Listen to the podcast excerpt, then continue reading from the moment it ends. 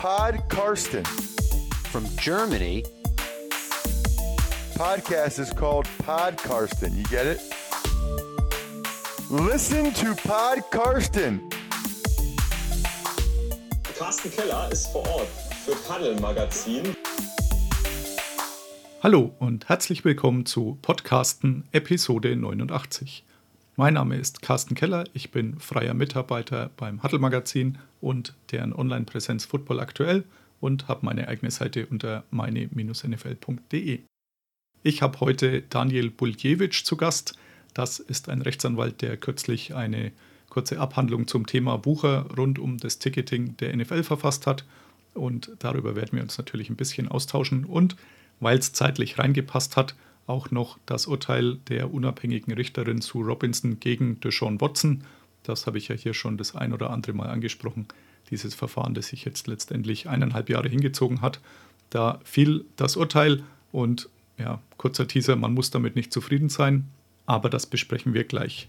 In die Einspruchsfrist der NFL, die hat nämlich jetzt drei Tage Zeit, gegen dieses Urteil von Frau Robinson Einspruch einzulegen, kam jetzt der Abschluss der Untersuchung der Vorwürfe von Brian Flores in Miami, vor allem gegen Owner Stephen Ross.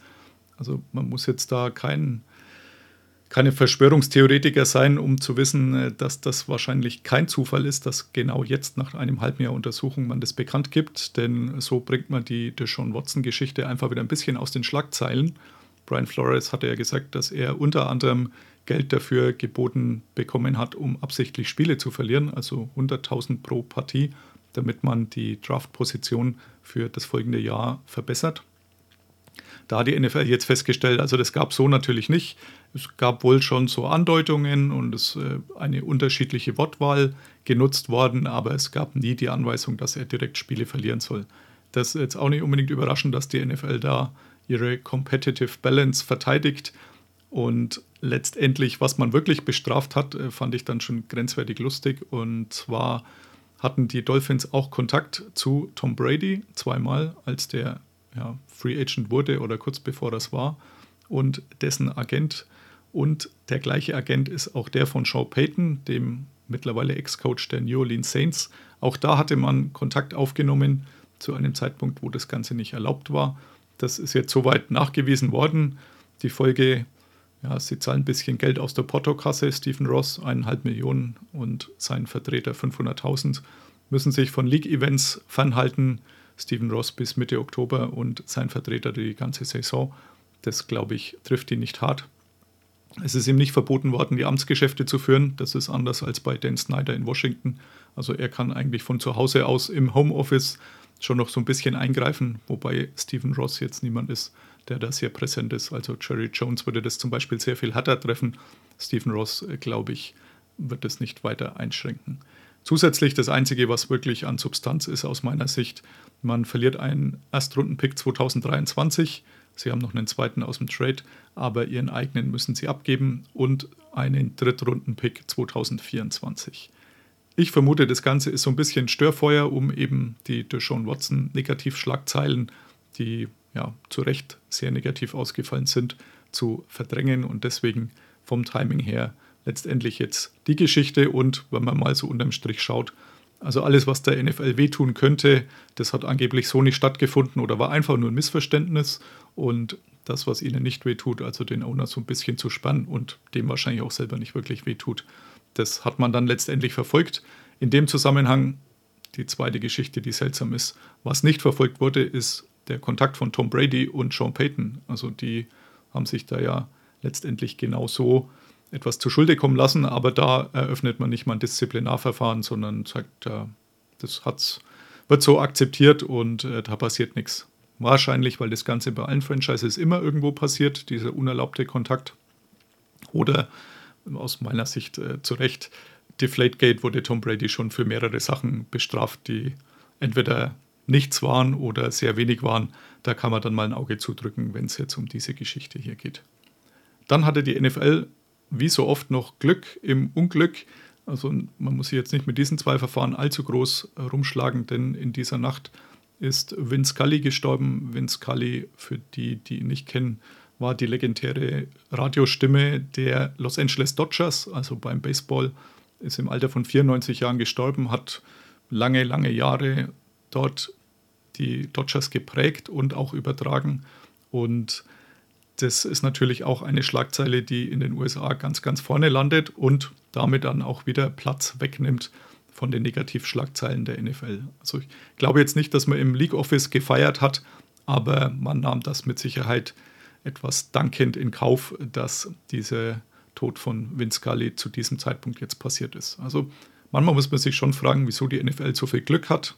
Es ist ein Tod einer, eines Menschen bestimmt kein Glück, aber das Timing ist mit Sicherheit für die NFL förderlich.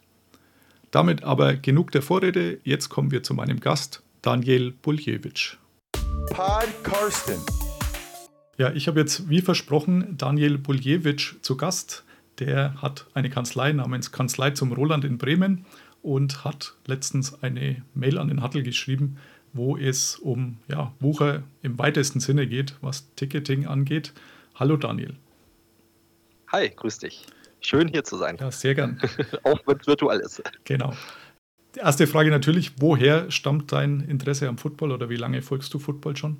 Das hatte Höhen und Tiefen. Ganz ursprünglich hat das angefangen, dazu muss man sagen, ich bin in Bremerhaven geboren und aufgewachsen und da war immer auch ähm, eine riesen amerikanische Kaserne und dementsprechend gab es früh immer Kontakt auch ähm, zu US-Sportarten, habe auch in einem Baseballverein gespielt und äh, fand das da kam die erste Begeisterung hoch, als man bei Karstadt Sport war und da gab es diese riesen DIN A0-Poster und dann waren da Dan Marino und Emmett Smith und äh, hin und wieder lief es auch im Fernsehen. Amerikanisches TV hatten wir, hatten wir auch sozusagen. Da habe ich schon ganz, ganz früh G.I. Joe geguckt als Zeichentrick mhm. und da gab es so die ersten Berührungspunkte und im Laufe ist das dann immer stärker geworden bis heute, ähm, wo man auch sagt, ja, auch ein Spiel in der USA ist äh, bei dem eigenen Interesse nicht mehr eine Verrücktheit, sondern da steht wirklich absolute Passion hinter und das ist immer stärker geworden und als dann noch Dazu muss man sagen, äh, mein Vater ist kroatischen Ursprungs und als dann noch Bill Belichick, der einzige Mensch in der NFL, der ähnliche Wurzeln hat, ähm, dann äh, ähm, äh, Head Coach wurde, ähm, abgesehen von der kleinen kurzen Periode dann bei den Patriots, ähm, war klar, wo die Reise für mich dann hingeht. Vorher habe ich immer nur Quarterbacks und Spieler gut gefunden. Kurz bei den Browns, genau, ja. genau. Hast du eben, ich habe es gerade schon gesagt, im Brief rumgeschrieben oder rumgeschickt, eine äh, kurze Abhandlung zum Thema Ticketing. War natürlich jetzt in aller Munde die letzten Wochen, vor allem bei dem Spiel in München, ein bisschen abgeschwächt, glaube ich, auch bei der Londoner Variante, wobei ich das diesmal, glaube ich, nicht ganz so schlimm fand. Ähm, hast du selber schon mal schlechte Erfahrungen diesbezüglich gemacht, ähm, was so Ticketing angeht?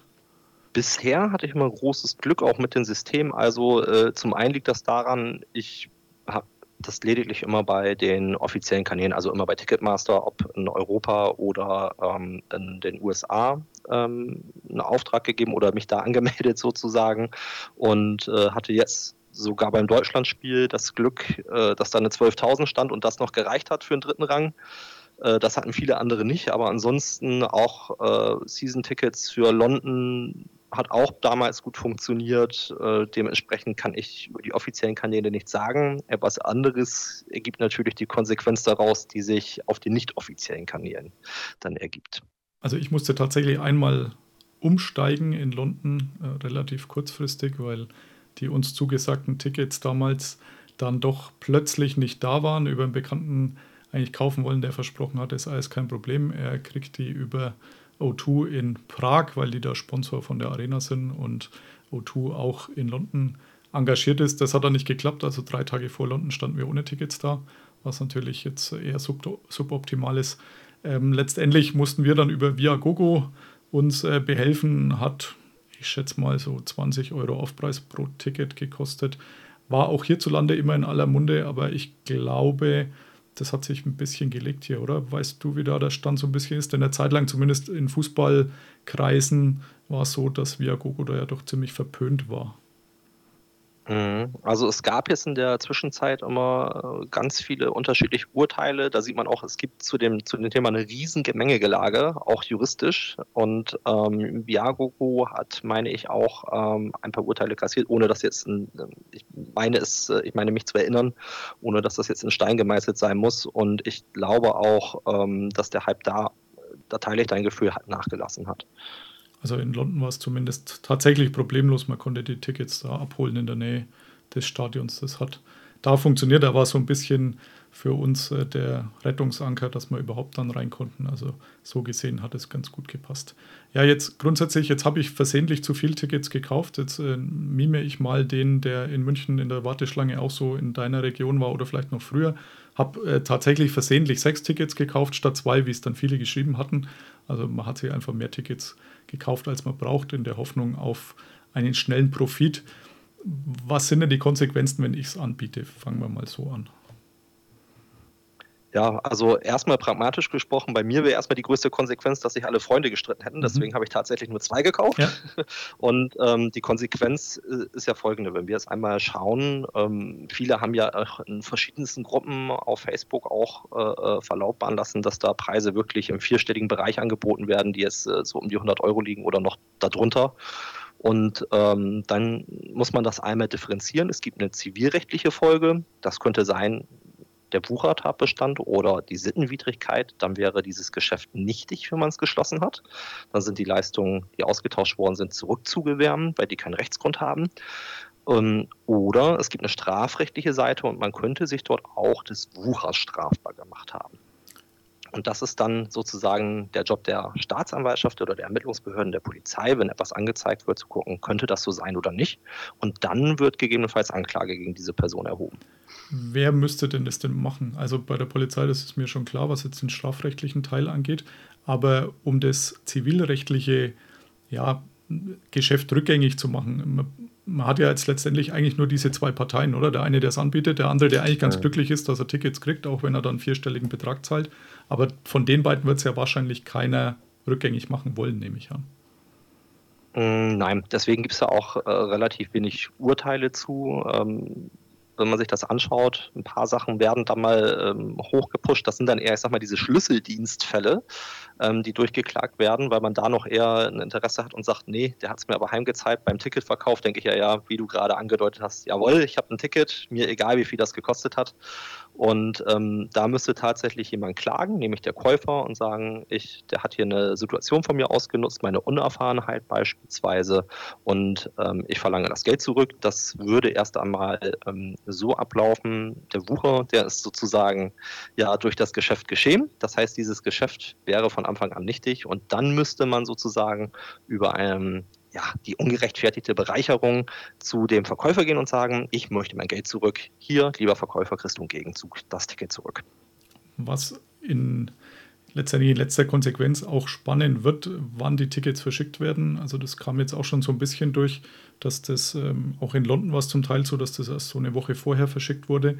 Und ja, da würde ich jetzt als Käufer, der einen vierstelligen Betrag investiert hat, natürlich schon auf glühenden Kohlen sitzen, ob das alles rechtzeitig hinhaut. Ich war auch selber mal überrascht, dass die so knapp vorher verschickt wurden, denn gerade London ist ja doch eine Urlaubsdestination, wie man so schön sagt. Also da kann man sich auch vorstellen, dass jemand mal mehr wie drei Tage bleibt und dann vielleicht schon in London ist, ohne dass die Tickets da sind, weil, er, weil die halt zu Hause erst ein paar Tage vorher eintreffen. Also bin da auch sehr skeptisch, ob das dann funktioniert, ob dieser Part funktioniert, ob das nicht rein am technischen Ablauf scheitern könnte man könnte natürlich sonst, äh, was auch oft gefordert wurde, die Tickets personalisieren. Äh, denkst du, dass das dem Ganzen ein bisschen Abhilfe schaffen würde? Mhm. Ja, also bei den nicht personalisierten Tickets ähm, handelt es sich laut Rechtsprechung, ohne da zu sehr ans Juristische gehen zu wollen, um das sogenannte kleine Inhaberpapier. Bei dem personalisierten Ticket ähm, ist es, kann man sich das so vorstellen, dass das so ein Exklusivrecht ist. Ähm, abgesehen von, von einer Entscheidung, die war, glaube ich, 2017, die kam aus München. Dort haben die auch gesagt, nein, auch so ein normales Ticket, was nicht personalisiert ist, gewährt einen über diesen individuellen QR-Code oder Barcode, der auf dem Ticket ist, nur exklusiv den Zugang. Obwohl das natürlich dann schwierig ist, das nachzuweisen, dass man genau diese Person ist, über Rechnung oder wie soll das gehen? Personalisierte Tickets hingegen, ähm, wie gesagt, gewähren das Exklusivrecht und haben den Vorteil, dass es nur über den Betreiber, wenn der das zulässt, auch weiter veräußerbar ist. Ne? Und wir haben ja beispielsweise ähm, auf äh, Ticketmaster diese Resell-Funktion und ähm, da lässt sich meines meiner Vermutung nach, sagen wir es mal so, ähm, auch ganz unproblematisch eine Schwelle, nehmen wir beispielsweise an für Unkostengebühren, liegt man bei 25 Prozent über den regulären Preis einbauen und dann haben wir das Problem ja im Prinzip aus der Welt geschaffen. Und es ist kein Platz mehr für den Sekundärmarkt da.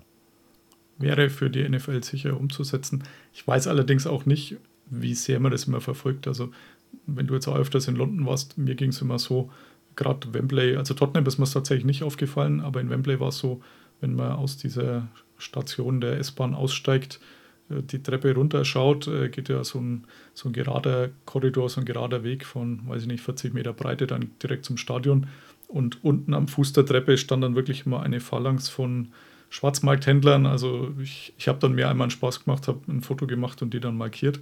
Sieht man auch locker dran, die schauen halt alle Richtung S-Bahn und nicht Richtung Stadion. Also es sind so 15, 20 Leute, die da auf diese 40 Meter verteilt sind in einer Reihe und ja, mit Schildern mit äh, Suche-Tickets, aber dann äh, biete natürlich auch Tickets unterwegs sind. Ich habe nicht das Gefühl, dass die NFL das irgendwie in, in, interessiert. Also zumindest hm, tut man offensichtlich nicht zu viel dagegen, oder? Hast du einen anderen Eindruck da? Also zumindest äh, in Europa ist meine ähm, Erfahrung die gleiche. Und ähm, ich sehe auch nicht, dass da irgendein Interesse an der Verfolgung ist. Vielleicht mag das im Hintergrund irgendwo passieren. Ähm, sichtbar ist es für mich als Fan, der ans Stadion geht, jedenfalls nicht. Also du hast ja sehr bildhaft den Gang in Wembley da beschrieben. Ich kann mich da auch daran erinnern, an diese Szenen. Und ähm, letztendlich verstehe ich nicht, warum das so ist. Die NFL sollte eigentlich äh, im Grunde als Veranstalterin ähm, jeglicher Spiele ein Urinteresse daran haben, ähm, den, den Sekundärmarkt einzudämmen. Einfach ähm, Frustrationserlebnisse, wie es bei den Tickets in München geschehen sind, zu vermeiden. Oder auch ähm, letztendlich, viele haben ja gesagt, ja, da haben Bots und ähm, ähm, Schwarzkäufer alles aufgekauft, aufgekauft ja, und bis zu sechs Tickets, wie du angedeutet hast.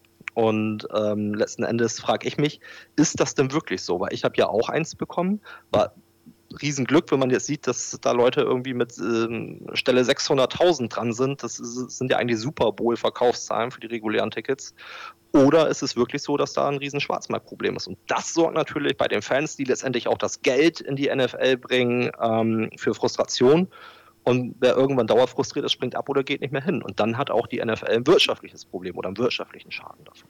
Ja, auf der anderen Seite ist die Nachfrage natürlich immens hoch. Und vielleicht ist sie dadurch dann eben noch höher, dass man so wenige Leute bedienen kann und äh, das Angebot einfach noch künstlich verknappt wird. Und man nimmt es dann in Kauf. Letztendlich ist wahrscheinlich auch nur deswegen noch Tage später darüber diskutiert worden oder diskutieren wir jetzt auch noch, obwohl es dann äh, zwei Wochen her ist ungefähr, noch äh, drüber, was vielleicht anders wäre, wenn halt nur 30.000 da wären, die da hingehen wollen und es gibt 30.000 Tickets, dann wäre es halt Business as usual. Aber so hält sich das Thema doch und äh, vielleicht nimmt man auch da so ein bisschen die Negativschlagzeilen in Kauf, was die NFL angeht. Also, wie gesagt, mir fehlt so ein bisschen das Interesse der der Liga, auch wenn man es immer betont, aber ich habe nie das, den Eindruck gehabt in meinen Wembley-Trips, dass da irgendwer irgendwie eingeschritten wäre. Also da steht auch die Polizei daneben und schaut zu. Also das scheint da gang und gäbe zu sein. Ja.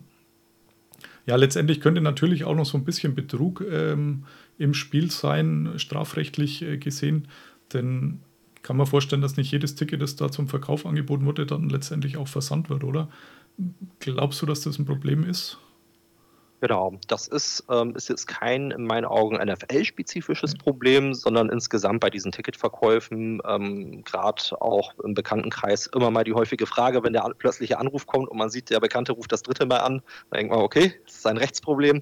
Und äh, dann ist es auch so, dass da über eBay Kleinanzeigen oder ähnliche Plattformen, also dann die Plattform an sich nichts mit zu tun, sondern die Leute, die es anbieten, ähm, Tickets angeboten werden, die es gar nicht gibt oder die kein, ähm, keine Berechtigung zum Einladen Einlass äh, mit sich führen. Und das ist dann eine Täuschung. Das ist so das wesentliche Element beim Betrug. Und man selber gibt etwas. Übrigens sehr, sehr gemein mit dem Wucher. Also da gibt es äh, sehr starke Ähnlichkeiten. Und aufgrund dieser Täuschung hat man Irrtum. Und aufgrund dieses Irrtums gibt man dem anderen Geld für eine Karte, die es so nicht gibt. Und das ist dann astreiner Betrug. Und äh, falls jemand zuhört, der äh, sowas gerne betreibt, ich kann nur warnen, denn wenn äh, die Ermittlungsbehörden mitbekommen, dass das Ganze gewerblich passiert, äh, sind Freiheitsstrafen bis zu zehn Jahren, sowohl beim Wucher als auch beim gewährsmäßigen Betrug drin.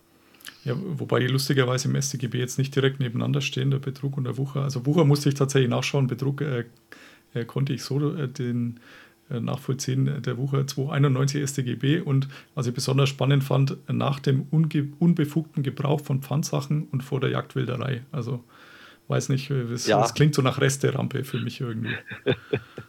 ähm, mag, mag redaktionell geschuldet worden sein. Also es gab da eine Umstellung. Der Wucher hatte auch vorher andere äh, Tatbestände. Es gibt ja den Mietwucher, Kreditwucher etc. Das wurde dann einmal zusammengefasst.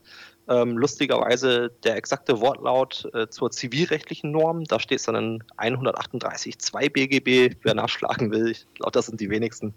Und ähm, hat den gleichen Wortlaut. Und ich habe nochmal geschaut, ob ich irgendwoher die Systematik äh, herauslesen kann. Für mich wäre es auch deswegen die Nähe zum Betrug, ähm, wie gerade angesprochen, eher dort zu, anzusiedeln, weil, weil die Handlungen ungefähr gleich sind. Warum das da ist, ähm, das Einzige, was ich herausgefunden habe auf die Schnelle war, dass es dazu eine 200-seitige also eine Dissertation zu der Systematik gibt, warum das denn so ist und äh, welche Gemeinsamkeiten und Abgrenzungsprobleme bestehen. Äh, aber die habe ich mir heute nicht zusätzlich gegeben. Zu Recht. Ja, also ich äh, bin ja im richtigen Leben, bin ja Polizeibeamter. Ich musste tatsächlich noch nie eine Anzeige wegen Wucher entgegennehmen. Also deswegen kein Wunder, dass ich auch nicht wusste, wo es genau steht im StGB. Ich glaube auch, es war kein Ausbildungsschwerpunkt vor 25 Jahren. Ist bei Juristen nicht anders. Okay. Ähm, abs also absolutes Seltenheitsdelikt, weil es auch so eng gefasst ist. Und ähm, auch beim Wucher, wenn er denn überhaupt verfolgt wird, äh, ist ja auch nur bei Inlandsstraftaten, bei ähm, im Ausland begangenen Straftaten ist hier auch strafbar ist, gar nicht verfolgt, meines Wissens nach. Und 80 Prozent sind Mietwucher, ne? mhm. also ein überhöhter Mietzins sozusagen verlangt wird. Ja, okay. Das äh, schlägt tatsächlich auch eher selten bei der Polizei, sondern eher direkt irgendwo auf. Ja. Ja. Okay, ja, ich denke, unsere Empfehlung ist wahrscheinlich die gleiche. Er kauft nur bei Ticketmaster oder wer auch immer der offizielle ist, oder? So ist es, genau so ist es. Ähm, ich kann es nur empfehlen, ähm, zum einen aus reinem individuellen Interesse, als Ticketkäufer. Ich kann immer auf die Schnauze fliegen, wenn ich bei nicht offiziellen Stellen ein Ticket kaufe. Wie gerade angesprochen, der Betrug. Tickets können zu spät kommen. Ähm, alleine schon das mulmige Gefühl, wenn ich auf Kaufen gehen würde, von privat zu privat, ähm, würde mich nachts nicht so gut schlafen lassen.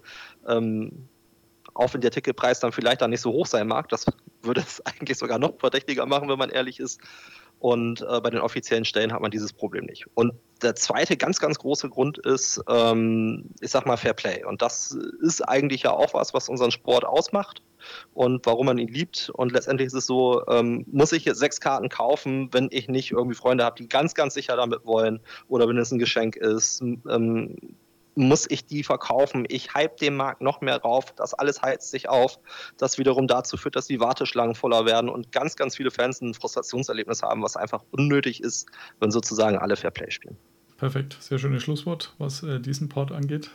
Danke, Daniel. Jetzt äh, ploppen tatsächlich jetzt die letzten Tage oder seit wir das hier ausgemacht hatten, noch die, so ein bisschen auch die Sachen auf bei der NFL, die das Recht zumindest streifen. Ganz allen voran Deshaun Watson, der hier auch bei mir schon immer wieder mal Thema war, nachdem sich diese Geschichte jetzt seit ja, eineinhalb Jahren äh, hinzieht. Und ähm, da gab es jetzt das Urteil, hm, kurz zur Erklärung. Es war ja so in dem neuen CBA geregelt worden, dass nicht mehr Roger Goodell als erste Instanz äh, quasi fungiert, wenn irgendwelche disziplinarischen Sachen zu entscheiden sind, sondern die Spielergewerkschaft und die NFL haben sich geeinigt, dass äh, das jemand Unabhängiges macht. Das war in dem Fall eine Richterin oder ehemalige Richterin namens Sue Robinson. Und wenn eine der beiden Parteien mit deren ja, Schiedsspruchurteil nicht zufrieden ist, äh, kann sie ein Veto einlegen innerhalb von drei Tagen. Und dann wiederum kommt aber Roger Goodell wieder auf den Plan und entscheidet dann letztendlich endgültig drüber. Jetzt äh, war es so, dass klar war, dass wohl am Montag dieses Urteil kommt. Wurde vorher ein paar Tage angedeutet. Die NFLPA hat dann gleich gesagt, sie hoffen doch, äh, dass sich auch die NFL daran hält, was äh, diese unabhängige Schlichterin letztendlich empfiehlt und haben gleich gesagt, sie werden auf jeden Fall auf ein Veto verzichten mag sein, aber äh, sie wollten ja von Anfang an auch nicht, dass Roger Goodell da irgendeine Rolle spielt, mussten dann zähneknirschend diesen Kompromiss eingehen, dass äh, Roger Goodell letztendlich aber dann doch nochmal die übergeordnete Stelle ist, wollten so jetzt ein bisschen die NFL unter Druck setzen. Dieses ganze Konstrukt äh, finde wahrscheinlich nicht nur ich ein bisschen befremdlich, oder? Dass, dass man ihn da eine Ebene nach oben setzt, Roger Goodell. Ja, also er ist ja sozusagen die super Revisionsinstanz, würde man hier sagen, oder wie das Bundesverfassungsgericht der NFL, ja. bloß äh, ohne vier Freunde, die an seiner Seite stehen. Ähm, und das ist natürlich so, so ein, ja, äh, so ein Einzelurteil, ohne vielleicht auch die, die Kenntnis oder Sachkunde zu haben, darüber auch zu entscheiden, ist das jetzt ein Verstoß, sondern einfach, ja, wie, er entscheidet ja, wie ist mein ethisches äh, ähm, Verständnis von dem Sachverhalt. Ich weiß nicht, ob er das jetzt so gut bewerten kann. Also ich finde, hier haben wir sonst ein recht ausgewogenes System zwischen NFL und der Spielergewerkschaft was ja auch dem Grunde nach richtig ist, wenn man sieht, wofür jetzt diese Gerichte da sind. Weil letztendlich müssen wir auch nochmal festhalten, unabhängig davon, ob man die Strafe zu hoch, zu niedrig oder sonst was findet, ähm, ist, sind die Strafverfahren gegen Deshaun Watson erstmal eingestellt. Das heißt, es ist hier wirklich nochmal eine Frage, ähm, was, was hat dieses Gericht sozusagen zum Auftrag, ähm, für die NFL zu tun. Und das ist in meinen Augen, die NFL soll eine weiße Weste haben. Was ja auch verständlich ist und ähm, tendenziell aus meiner Sicht gut. Ja, jetzt äh, hast du schon gesagt, die Strafe war vielleicht ein bisschen wild in vielen Augen, also in meinen sicher auch. Ähm, es gibt eine Urteilsbegründung von Frau Robinson, wo sie das re relativ detailliert ausfüllt, äh, ausführt. Es ist so, äh, Deshaun Watson hat jetzt sechs Spiele bekommen. Es sind ein paar Sachen, die ein bisschen seltsam sind. Also eine Bedingung dafür, für diese sechs Spiele Sperre und danach ähm, Reinstatement, also dass er danach wieder zurückkehren darf, ist, äh, dass er nur noch lebenslang ähm, Team-Massage-Masseurinnen nimmt und keine externen mehr. Sie stellt auch fest, äh, dass er durchaus hier ein ja, Vergehen im Sexualbereich begangen hat, beziehungsweise mehrere Vergehen. Sie beschreibt es als ein gewaltfreies Sexualdelikt. Also da war ich so ein bisschen am irritiert, denn äh, gewaltfrei, also sie, sie, lässt zumindest die psychische Komponente offensichtlich außer Acht, was so Gewalt angeht, sondern hat sich rein auf körperliche Gewalt beschränkt. Und da, glaube ich, haben tatsächlich auch alle übereinstimmend gesagt, alle über 20, ähm, dass da keine Gewalt in dem Sinn ausgewirkt äh, oder ausgeübt wurde. Äh, letztendlich hat er immer alles bestritten, ähm, hat sich jetzt aber mit 23 der 24 Damen, die Zivilklagen erhoben hatten, geeinigt, außergerichtlich, sprich er hat halt einen unbestimmten Geldbetrag bezahlt. Ursprünglich waren es 20, dann waren noch vier übrig, jetzt hat er noch drei zusätzliche ausbezahlt. Ähm, da ist immer eine Klausel letztendlich, dass man dann auch nicht drüber spricht, wie viel Geld da geflossen ist und was die Konditionen sind. Ähm, würde das bei uns auch so funktionieren? Also gibt es diese Deals ähm, da auch, was das angeht? Also in Amerika ist das ja gang und gäbe, diese außergerichtlichen Einigungen, ähm, wo man danach dann nicht mehr drüber spricht. Weißt du, wie das bei uns ist? Also ich, ich meine zumindest da wenig mitzukriegen. Ja, also das kommt drauf an. Ne? Also äh, das sind ja, wir haben ja im Prinzip hätten wir hier drei verschiedene Wege, dass wir einmal, was ist, wenn ich jetzt einen Spielbetrieb habe, sprich ich habe meine eigene Liga in Deutschland, dann ähm, würde das verbandsmäßig schon gehen, weil ich da ein Regelwerk habe und ich sage, da hast du dich nicht dran gehalten und ich sehe den und den Strafenkatalog vor. Der muss natürlich in Einklang mit der Verfassung und den allgemeinen Gesetzen stehen, dieser Satzungsentwurf, das ist klar. Dann haben wir das Zivilrecht. Ähm, da kann es Schadensersatzforderungen geben, das wäre in der Regel bei derartigen Gelegten ein Schmerzensgeld. Ja, da kann man sich auch einigen. Das kann man außergerichtlich machen. Ähm, dann macht man einen Vergleichsvertrag, wie man das auch bei jeder anderen zivilrechtlichen Verhandlung macht oder beim Schadensersatz Nehmen wir beispielsweise das Arzthaftungsrecht. Ja, da, ähm, wenn da etwas passiert ist und ich habe Schmerzen aufgrund einer ärztlichen Behandlung, kann ich mich auch mit dem Arzt auf eine Zahlung einigen, was das Schmerzensgeld angeht und des Schadensersatzes. Ja, oder im Arbeitsrecht vergleichen wir uns gerne über die Beendigung des äh, Arbeitsverhältnisses. Und das andere ist das Strafrecht. Ähm, da kommt es dann ein bisschen drauf an, ist es sozusagen Offizialdelikt oder ein Antragsdelikt? Ja, und beim Offizialdelikt, äh, da, hab, da hast du auch gar keine andere Wahl, da müsst ihr einschreiten und die Staatsanwaltschaft auch. Die entscheidet dann letztendlich, reicht das für die Anklage die Ermittlungsakte oder nicht. Und ähm, dann spricht ein Richter. Und ist es, ist es das nicht, dann kann, obliegt es natürlich jedem, den Sachverhalt anzuzeigen oder nicht. Und ähm, auch da kann man immer sagen, es gibt noch extra flankierende Maßnahmen, das ist zum Beispiel die Privatklage.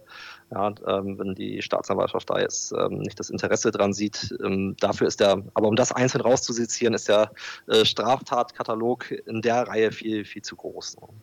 Also da sind wir schon bei der strafrechtlichen Vorlesung fast. Aber wie du sagst, strafrechtlich ist da ja nichts passiert. Also ich meine, es wurde mhm. äh, zweimal äh, kurz drüber beraten und dann jeweils äh, sich dagegen entschieden. Einmal von der Jury irgendwo in Texas, meine ich, war es eben, was ja auch logisch ist, nachdem er damals noch bei Houston unter Vertrag stand. Und ähm, Strafrechtlich ist da gar nichts passiert. Das wäre bei uns wahrscheinlich anders oder würde zumindest weitergehen, dass das System einfach verschieden, sondern es sich letztendlich rein auf diese zivilrechtlichen, zivilrechtlichen Anschuldigungen äh, bezogen, die da im Raum stehen. Also 24, die tatsächlich eben diese Vorwürfe erhoben haben. Äh, Jenny Frentas von der mittlerweile New York Times, glaube ich, hat, äh, ich glaube, 66 Frauen ausfindig gemacht, die da betroffen waren. Die anderen ähm, wollten da aber überhaupt nichts machen, ähm, einfach weil sie diesen Aufwand und auch dieses Rampenlicht und vielleicht auch dann die Vorwürfe der Gegenseite letztendlich gescheut haben, was man auch durchaus nachvollziehen kann, wenn man sieht, wie das Ganze jetzt auch abgelaufen ist.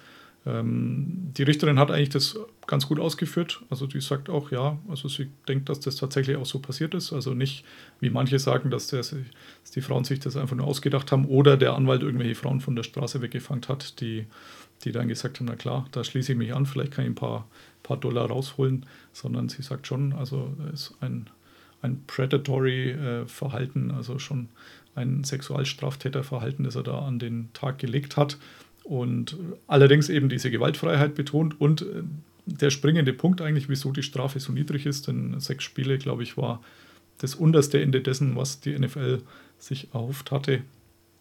Letztendlich deswegen, weil sie sagt, äh, es gab halt in den Präzedenzfällen vorher, da muss es wohl einen gegeben haben, den man auch so nicht offen gemacht hat.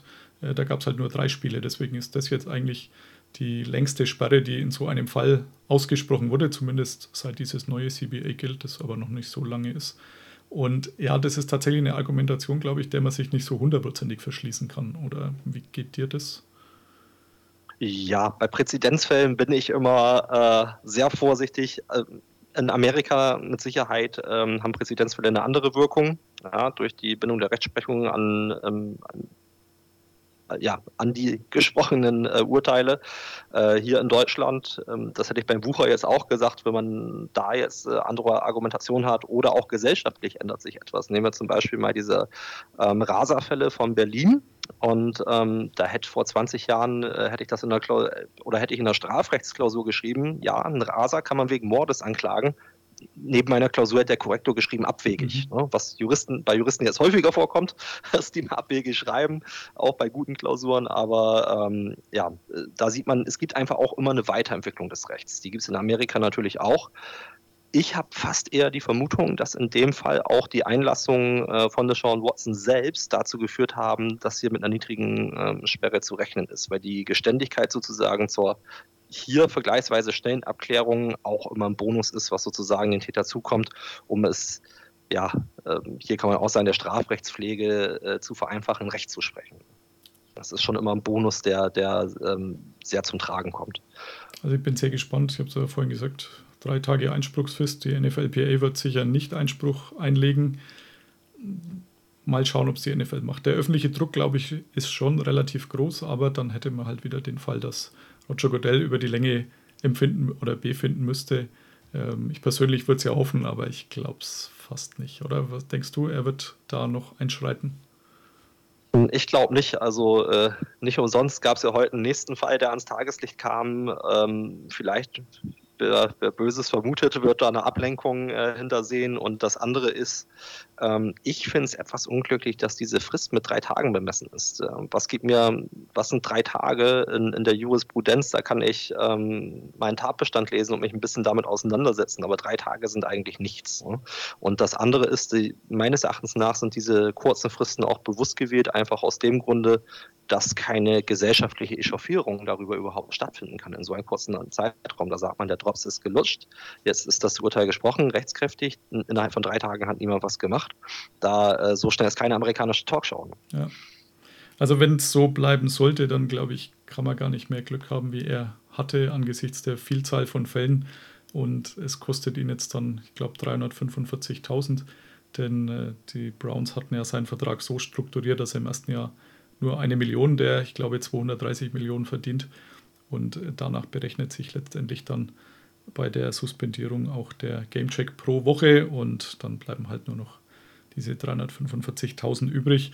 Wobei man sagen muss, das machen die Browns wohl öfter so, aus Salary Cap Gründen. Es war jetzt nicht nur bei ihm so, dass man den Vertrag so strukturiert hat, aber war mit Sicherheit auch ein Faktor, der bei seiner Unterschrift mit reingespielt hat, ähm, dass das, diese Suspendierung für ihn relativ billig abgeht. Ja ja, der, der Preis äh, angesichts der Picks war ja schon hoch genug. Ja, absolut. Aber wenn man die Geschichte liest, er hat ja tatsächlich eigentlich die Browns relativ frühzeitig ausgeschlossen, eigentlich bei den Teams, äh, die er auf der Liste hatte und dann kam die mit diesem Vertragsangebot um die Ecke und ich glaube, dann, ähm, dann war es ihm auch egal, dass er das eine Mal, glaube ich, wo er vorher in, dem, in Ohio gespielt hat, da war er schlecht und das Wetter passt ihm auch nicht, aber angesichts der Millionenfülle äh, war er natürlich dann glühender äh, Cleveland Browns-Fan und Profi.